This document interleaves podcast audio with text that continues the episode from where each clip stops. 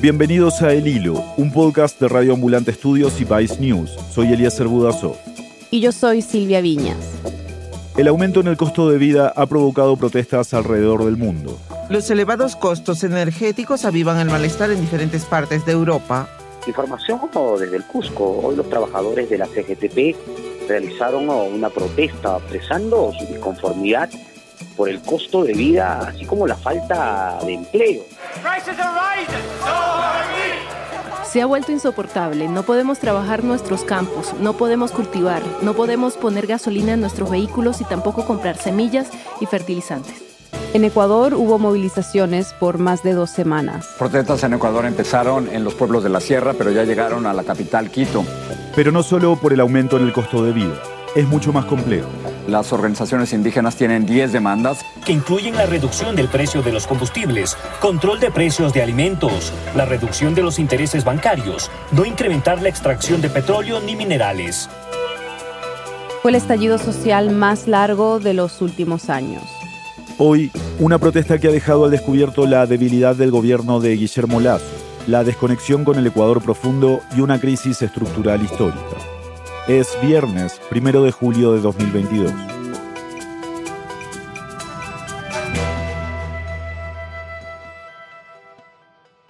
Juan Carlos, ¿por qué se desataron las protestas que hemos visto en las últimas semanas en Ecuador? Hubo una larga lucha de las comunidades indígenas y de la dirigencia de movimientos sociales por ser escuchados en este gobierno. Él es Juan Carlos Calderón, director de la revista digital Plan B y presidente de Fundamedios, una organización no gubernamental que promueve la protección de las libertades de expresión. Las protestas que empezaron el 13 de junio fueron convocadas por la Confederación de Nacionalidades Indígenas del Ecuador, la CONAIE, la organización que une y representa a decenas de pueblos y nacionalidades indígenas del país. Como escuchamos al principio, el grupo anunció un paro y emitió una lista de demandas al gobierno, enfocadas en reformas sociales y económicas. Más adelante nos enfocaremos en los detalles de estas demandas. Pero para empezar a entender los problemas de fondo que motivaron el paro, tenemos que repasar la importancia del combustible.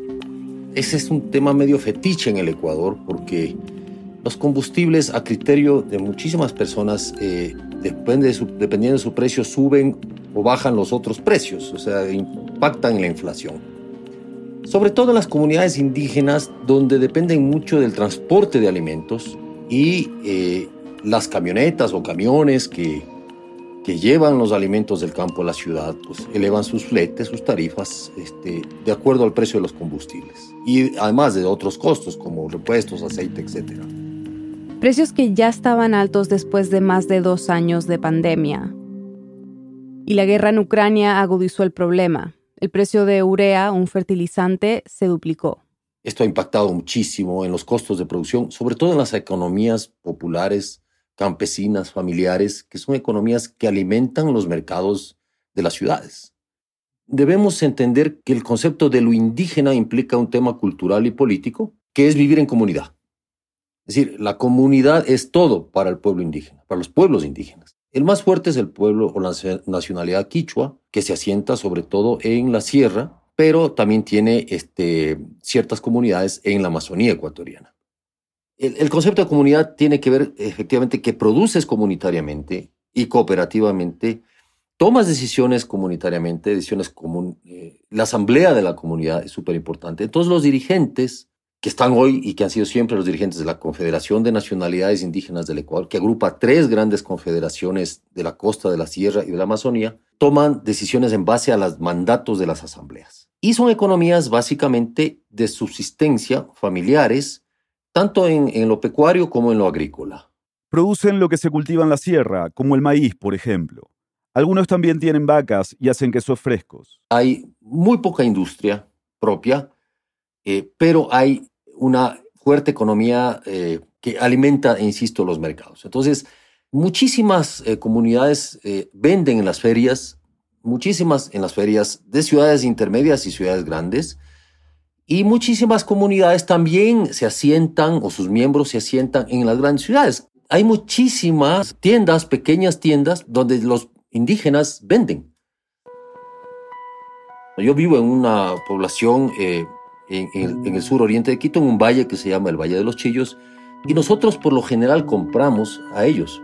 Compramos la fruta, la cebolla, el tomate. Obviamente tienes eh, los grandes eh, supermercados, pero sí se sustenta mucho ahí. Entonces, esos precios crecen y ellos viven de eso.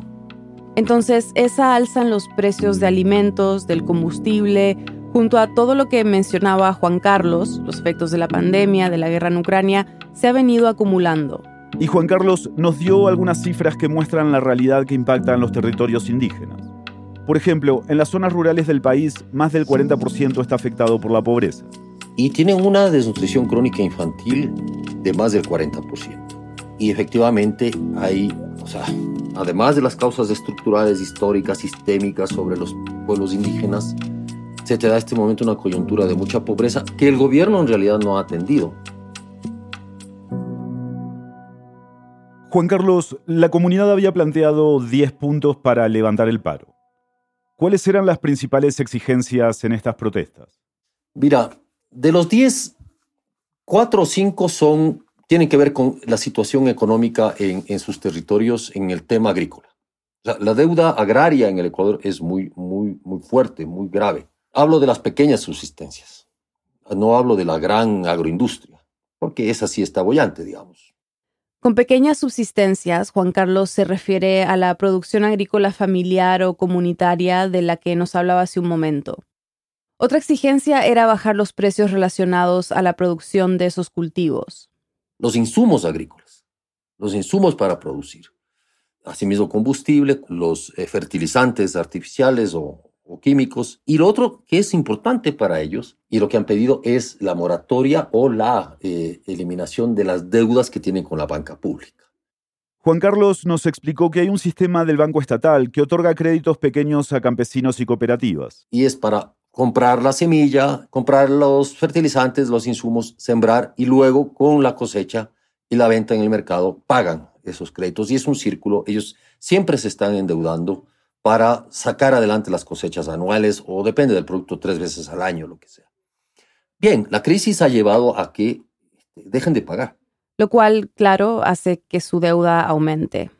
Y esto ha llegado a un embudo, ¿no es cierto?, donde cien, decenas de miles de familias, de personas están endeudadas. Además del componente principal de reclamos económicos, en estos 10 puntos también había propuestas relacionadas con la salud y educación pedían garantizar la educación cultural bilingüe en español y en quichua en el presupuesto nacional.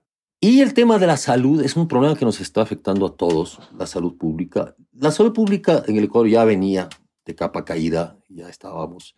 Aquí hay dos sistemas grandes, el sistema de la salud pública y el sistema de la seguridad social. Este, ambos funcionan mal, ¿no? Ambos funcionan mal, pero el de salud pública funciona menos. No hay medicinas, los médicos no tienen insumos, los propios pacientes tienen que comprar el hilo de sutura, el paracetamol, etcétera, etcétera. Entonces, este es un tema muy sensible que tampoco el presidente Lazo ha atendido. De hecho, en el contexto de las manifestaciones, Lazo declaró el sector de la salud en emergencia. Y por último, la CONAIE pedía mejorar la seguridad en el país. El Ecuador vive una situación de inseguridad muy grave. Esto se ha desarrollado los dos últimos años. Ha habido masacres carcelarias, han sido públicas, más de 400 personas han sido asesinadas en las cárceles, presos, ¿no? En manos del Estado. Y luego tú tienes una enorme influencia de las eh, economías criminales, tanto microtráfico como exportación de, droga, y se han asentado carteles también mexicanos, colombianos y ecuatorianos también, evidentemente.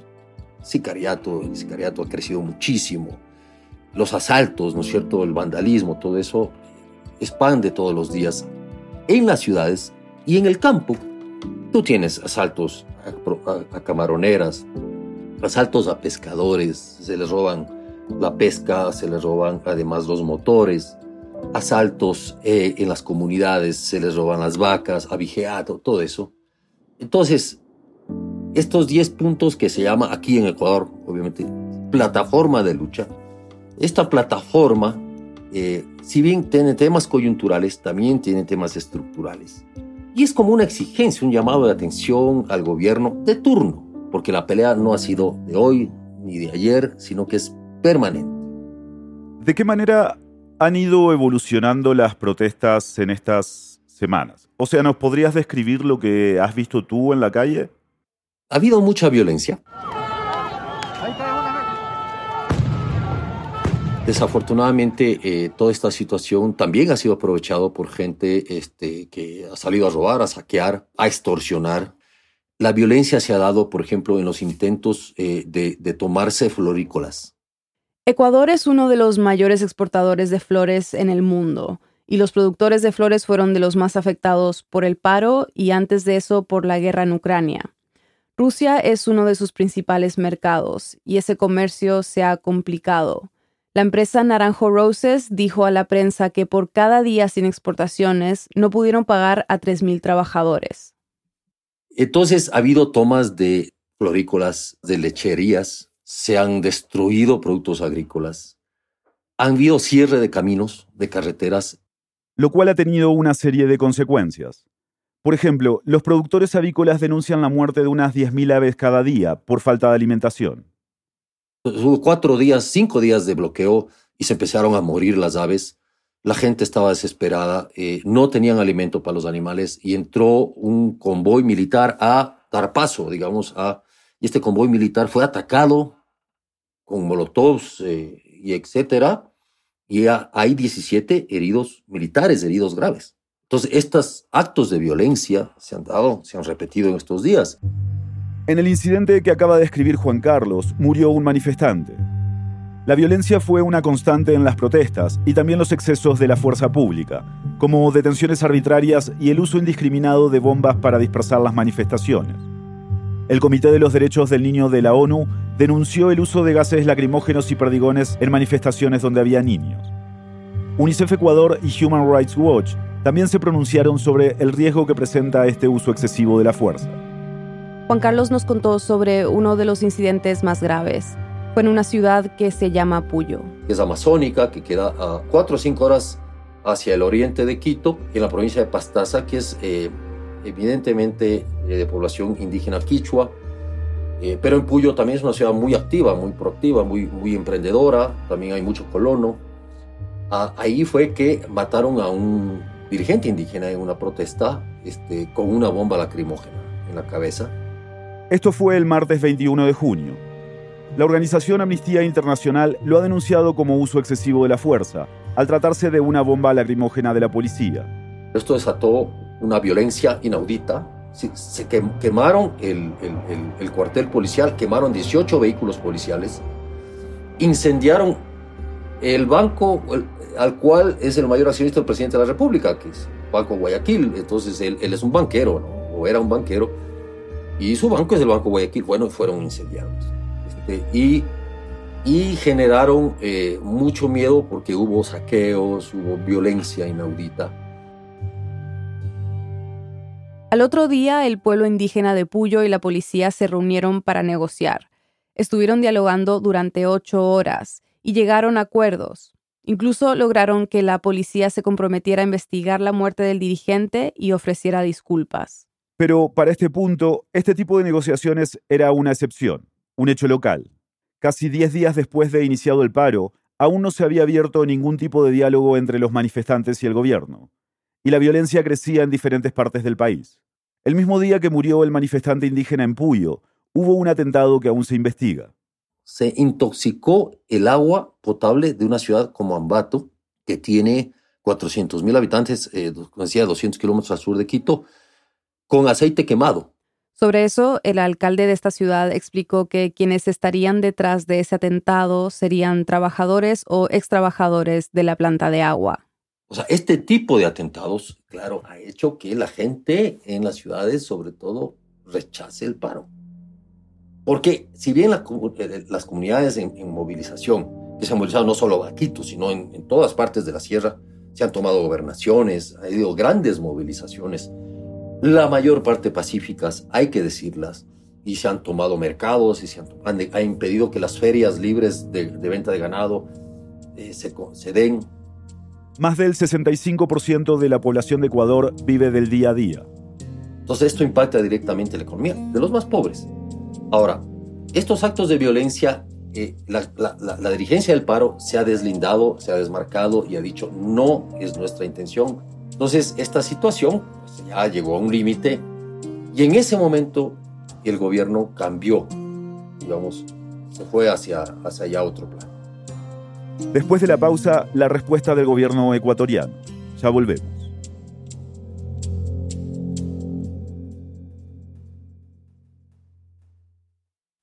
Hola, soy Daniel Alarcón. Un newsletter o boletín es una gran herramienta que nos permite descubrir contenidos curados por personas expertas. El boletín del hilo es exactamente eso, una oportunidad para profundizar en la información de cada episodio y descubrir trabajos periodísticos de calidad. Queremos llegar a los 10.000 suscriptores y si aún no eres parte de esta comunidad, nos gustaría darte la bienvenida a nuestro boletín. Regístrate en el hilo.audio slash boletín para recibirlo cada viernes. De nuevo, el hilo.audio slash boletín. Gracias de antemano. Hola, soy Bruno Celsa, fact-checker de El Hilo. Junto a mi colega Desiree Yepes, hacemos la verificación de datos de cada uno de los guiones de este podcast. Por ejemplo, el episodio pasado, que se llamó Bruno, Dom y la guerra latente que amenaza la Amazonía, requirió 111 notas de verificación y aproximadamente 8 horas de chequeo. Una de las principales complejidades de esta verificación fue confirmar el estado de Bruno Pereira y Don Phillips, ya que las noticias sobre su desaparición y el hallazgo de sus cuerpos se contradijeron a lo largo de toda la semana. Sin embargo, gracias a este ejercicio, hacemos a nuestro periodismo más confiable y nos aseguramos de que cada semana recibas información verificada y contrastada. Gracias por escuchar. Estamos de vuelta en el hilo. Juan Carlos, a medida que las protestas se hicieron más generalizadas, ¿qué pasos tomó el gobierno para intentar contener esta situación? El gobierno ha sido, eh, ha tenido un déficit de política muy fuerte. ¿No? en general, en general. Menos aún ha tenido eh, puentes con estos sectores, que no es que se movilizaron hoy, ni nacieron hoy. La CONAIE tiene 36 años de movilizarse. Así que vamos a repasar cómo el gobierno ha manejado el estallido social desde el comienzo. Cuando ya eh, se anunció el paro, hubo intentos, incluso un poco desatinados a mi criterio, de pretender que el movimiento indígena no llegue a Quito. Es decir, como los antiguos fuertes del viejo este, ¿no? Te armas un fuerte y dice, acá no entran los indios. El gobierno trató de deslegitimar el paro apenas se anunció y dio a entender que si llegaban a Quito, los manifestantes podrían ser reprimidos. El lunes 13 de junio empezaron las marchas y bloqueos en diferentes provincias que fueron escalando. El objetivo era llegar a Quito, y un par de días antes de que entraran a la capital. Hicieron un estado de excepción, ya cuando la violencia fue más, para impedir de alguna manera que ingresen los indígenas a Quito. Durante los últimos años, cuando los movimientos sociales llegan a Quito, han ocupado la Casa de la Cultura Ecuatoriana, un complejo grande que cuenta con un ágora donde entran más de 4.000 personas. Y ahí se instalan y hacen sus asambleas. Y al lado hay un parque grande que se llama el Arbolito, es común que los pueblos indígenas se concentren ahí durante las movilizaciones. Juan Carlos nos explicó que es simbólico de las luchas populares en Quito.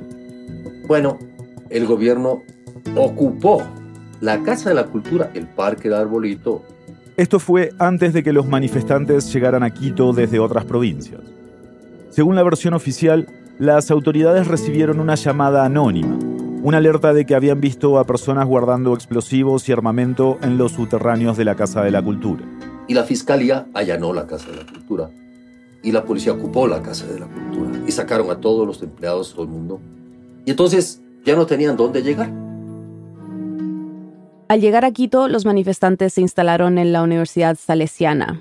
También los acogió la Universidad Central del Ecuador, la universidad pública más antigua del país. La CONAIE pidió que se levantara el estado de excepción como una condición para dialogar. El gobierno no aceptó. Y el estado de excepción, que inicialmente funcionaba en tres provincias, se extendió a seis. Los manifestantes también pidieron que se liberara la Casa de la Cultura y se desmilitarizara el Parque Arbolito, algo a lo que se dio el gobierno.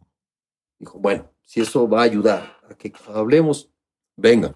Y ocuparon de nuevo el Arbolito y la Casa de la Cultura, pero hubo sectores que se movilizaron también indígenas y, de movimientos sociales hacia la Asamblea Nacional, que queda muy cerca, queda tres, cuatro cuadras, e intentaron tomar también y rodearon la, eh, la Asamblea Nacional.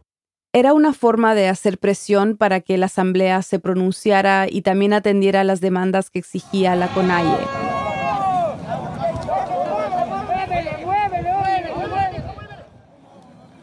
No había nadie porque todo el mundo está en trabajo virtual. Pero bueno, eso generó otra batalla, otra batalla, y que fue lo más grave que se dio, ¿no es cierto?, en Quito y se ha dado en mucho tiempo, eh, que fue una batalla campal feroz de represión. En ese enfrentamiento, uno de los manifestantes murió por el impacto de Perdigón, y eso complicó las posibilidades de viabilizar el diálogo. Tres días antes, el presidente Lazo había contestado en una carta pública a los 10 puntos exigidos, pero la CONAIE no estaba conforme con esa respuesta. Una solución pacífica se veía cada día más difícil. Por su parte, Lazo acusó el viernes al líder indígena Leonidas Isa de querer dar un golpe de Estado, ya que según él son los indígenas quienes no quieren dialogar. Está comprobado que la intención verdadera de los violentos es generar un golpe de Estado. Y por eso Parecía como que no había voluntad de negociar. ¿no? Leonidas Isa, su presidente, explicó después que la toma de decisiones en las comunidades indígenas y las asambleas indígenas son distintas a cómo los mestizos y la sociedad occidental o las repúblicas occidentales toman sus decisiones. Y esto es que ellos tienen que consultar a sus bases, a sus comunidades, y las comunidades aprobar la decisión, discutir en asambleas comunitarias y ellos deciden si le otorgan el mandato al dirigente. Y esto toma tiempo. Esto no es que el dirigente Leonidas Isa es un caudillo que decide, sí, acepto negociar. No es así, ¿no? Pero esto se fue confundiendo también con mensajes donde se mostraba que había, según el gobierno y según voceros de la derecha y de otros sectores, que no se quería negociar y que no había que negociar nada.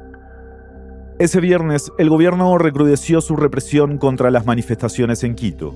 Y en medio de todo esto apareció un intento de destituir a Lazo. La Asamblea Nacional inició este sábado una moción de censura para debatir la destitución del presidente Guillermo Lazo un pedido del ala correísta de la Asamblea que propone la destitución del presidente de la República, Guillermo Lazo, aplicando el artículo 130 de la Constitución que indica que por grave conmoción social la Asamblea podría destituir al presidente Guillermo Lazo. Y esto llevado de manos de una oposición política eh, que es el correísmo, evidentemente, los seguidores del expresidente Rafael Correa, que tiene la tercera parte de la Asamblea Nacional. O sea, o el Congreso, que tiene 47 diputados, pero no tiene los votos. Todo este mensaje se mezcló con la reivindicación indígena. Nos dijeron, ah, la CONAIE quiere votar al gobierno. Ahí está, está, está aliada con el correísmo para tumbar al presidente. Este es un golpe de Estado. Y eso fue lo que generó también una reacción del gobierno y de muchos otros sectores que dijeron, no es así, o sea, tampoco vamos a permitirlo aunque es una medida constitucional, ojo, eso está en la Constitución. La Constitución tiene varias formas de cambiar de gobierno sin elecciones. Entonces, eh, eh, para, para dar salida a ciertos bloqueos en el Ecuador son muy comunes. El sábado, mientras la Asamblea discutía la destitución de Lazo, se anunció el fin del estado de excepción. Al otro día, el presidente informó que el precio del combustible se reduciría, aunque no fue suficiente para satisfacer a la CONAIE. Después de dos semanas de protestas, este lunes 27 de junio se sentaron líderes indígenas y representantes del Estado a negociar. El presidente Lazo no asistió a la reunión y envió al ministro de Gobierno en su representación. Pero esa noche un militar murió en medio de un enfrentamiento y Lazo anunció que suspendía las negociaciones. Mientras tanto, el martes la Asamblea no logró destituir al presidente por falta de votos.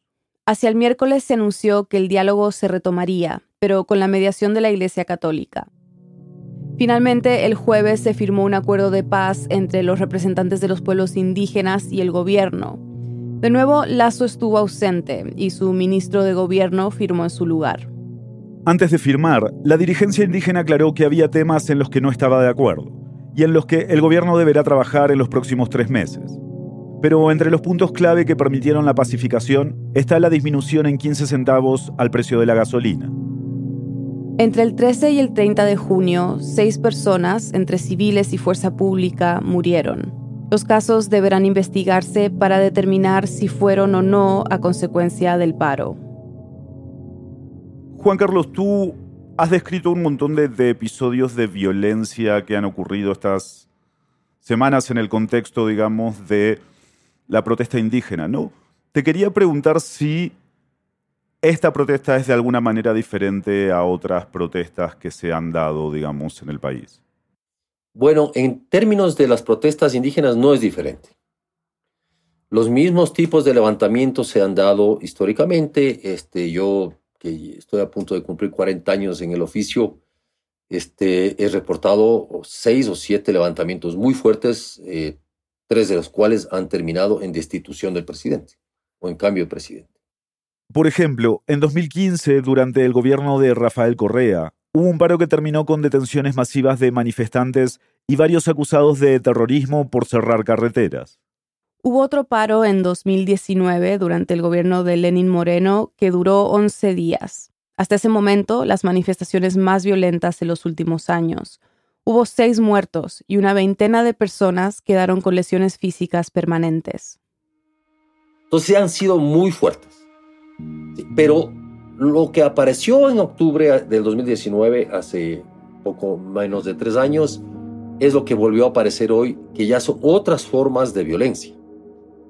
Ataques eh, paramilitares, digamos, en ciertos sectores. Estas tomas de, de agua potable, ¿no es cierto?, de las ciudades un intento de tomarse una central eléctrica que podía haber dejado sin luz a la ciudad conocida como Guayaquil. Y la situación se complicaba. Desde que empezó el paro, más de mil pozos petroleros se cerraron. Para entenderlo, hay que saber que Ecuador produce más o menos medio millón de barriles al día.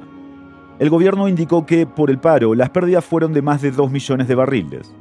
Eso, en dinero, son más de 200 millones de dólares. Eso es hartísimo. Entonces ya eh, cuando empieza a atacar y, también a bloquear eh, una especie de sitio, por ejemplo la ciudad de Quito, para separar el aeropuerto de la ciudad. Se, cancelaron muchos vuelos nacionales e internacionales, por ejemplo. Ya son otro tipo de boicots que eh, implica una escalada de violencia y esto le ha dado pauta al gobierno para decir que hay mano del crimen organizado, de la delincuencia organizada en este tipo de movilizaciones. Es decir, también es una forma de ocultar la realidad, de desconocer que hay una motivación profunda por estas movilizaciones. Y hay unas causas profundas y coyunturales que obligan a estas movilizaciones. Pero el discurso del poder ha sido efectivamente ese. Esto está manejado por el correísmo y por el crimen organizado. ¿Qué crees que reflejan estas protestas del momento político, social y económico en el que se encuentra Ecuador?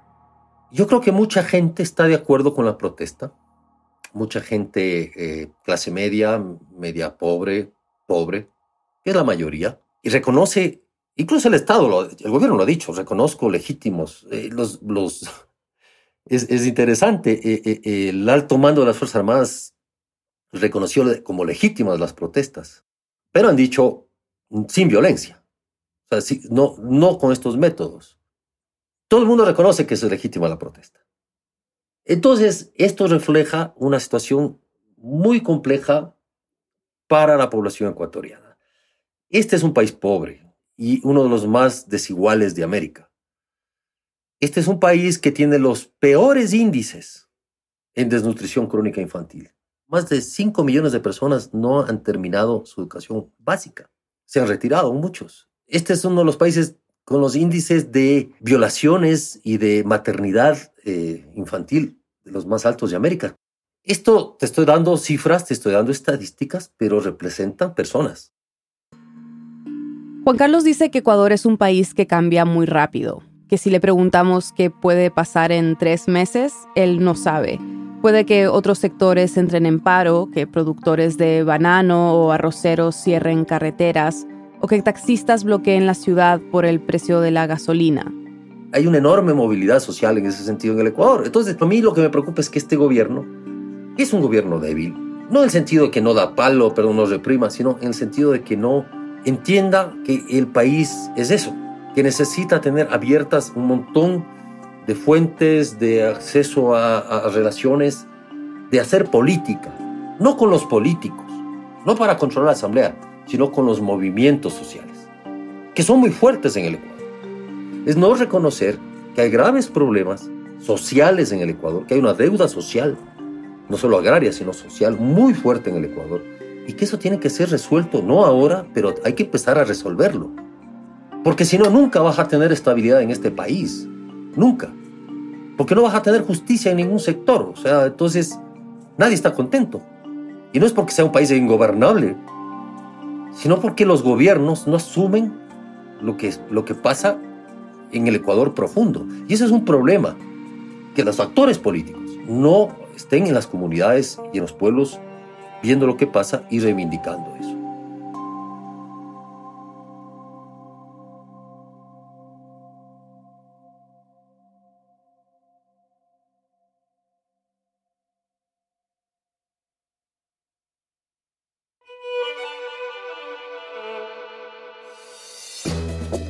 Queremos agradecer a Lisette Arevalo por su ayuda con este episodio. Fue producido por mí, Inés Renique y Silvia Viñas. Lo editaron Silvia Viñas y Eliezer Budasov. Desiree Yepes y Bruno Celsa hicieron el fact-checking. La mezcla y el diseño de sonido son de Andrés Aspiri con música de Elías González. El resto del equipo del hilo incluye a Daniela Cruzat, Mariana Zúñiga, Denise Márquez, Samantha Proaño, Paola Leán, Elsa Liliana Ulloa y Camilo Jiménez Santofimio. Daniel Alarcón es nuestro director editorial. Carolina Guerrero es la CEO de Radio Ambulante Studios. Nuestro tema musical lo compuso Pauchi Sasaki. El Hilo es un podcast de Radio Ambulante Studios y Vice News gracias a quienes se han unido a Deambulantes, nuestras membresías. Dependemos de miembros como ustedes para garantizar el tipo de periodismo que hacemos en el hilo. Si este podcast te ayuda a entender mejor lo que ocurre en América Latina, considera hacer una donación hoy. Sin importar el monto, tu contribución nos ayudará a garantizar nuestro periodismo riguroso e independiente. Súmate tú también en elhilo.audio slash apóyanos. Muchas gracias. Y para estar al tanto de las noticias más importantes de la región y de cómo se desarrollan esta y otras historias que cubrimos, síguenos en nuestras redes sociales. En Twitter y en Instagram nos encuentras como El Hilo Podcast. Gracias por escuchar.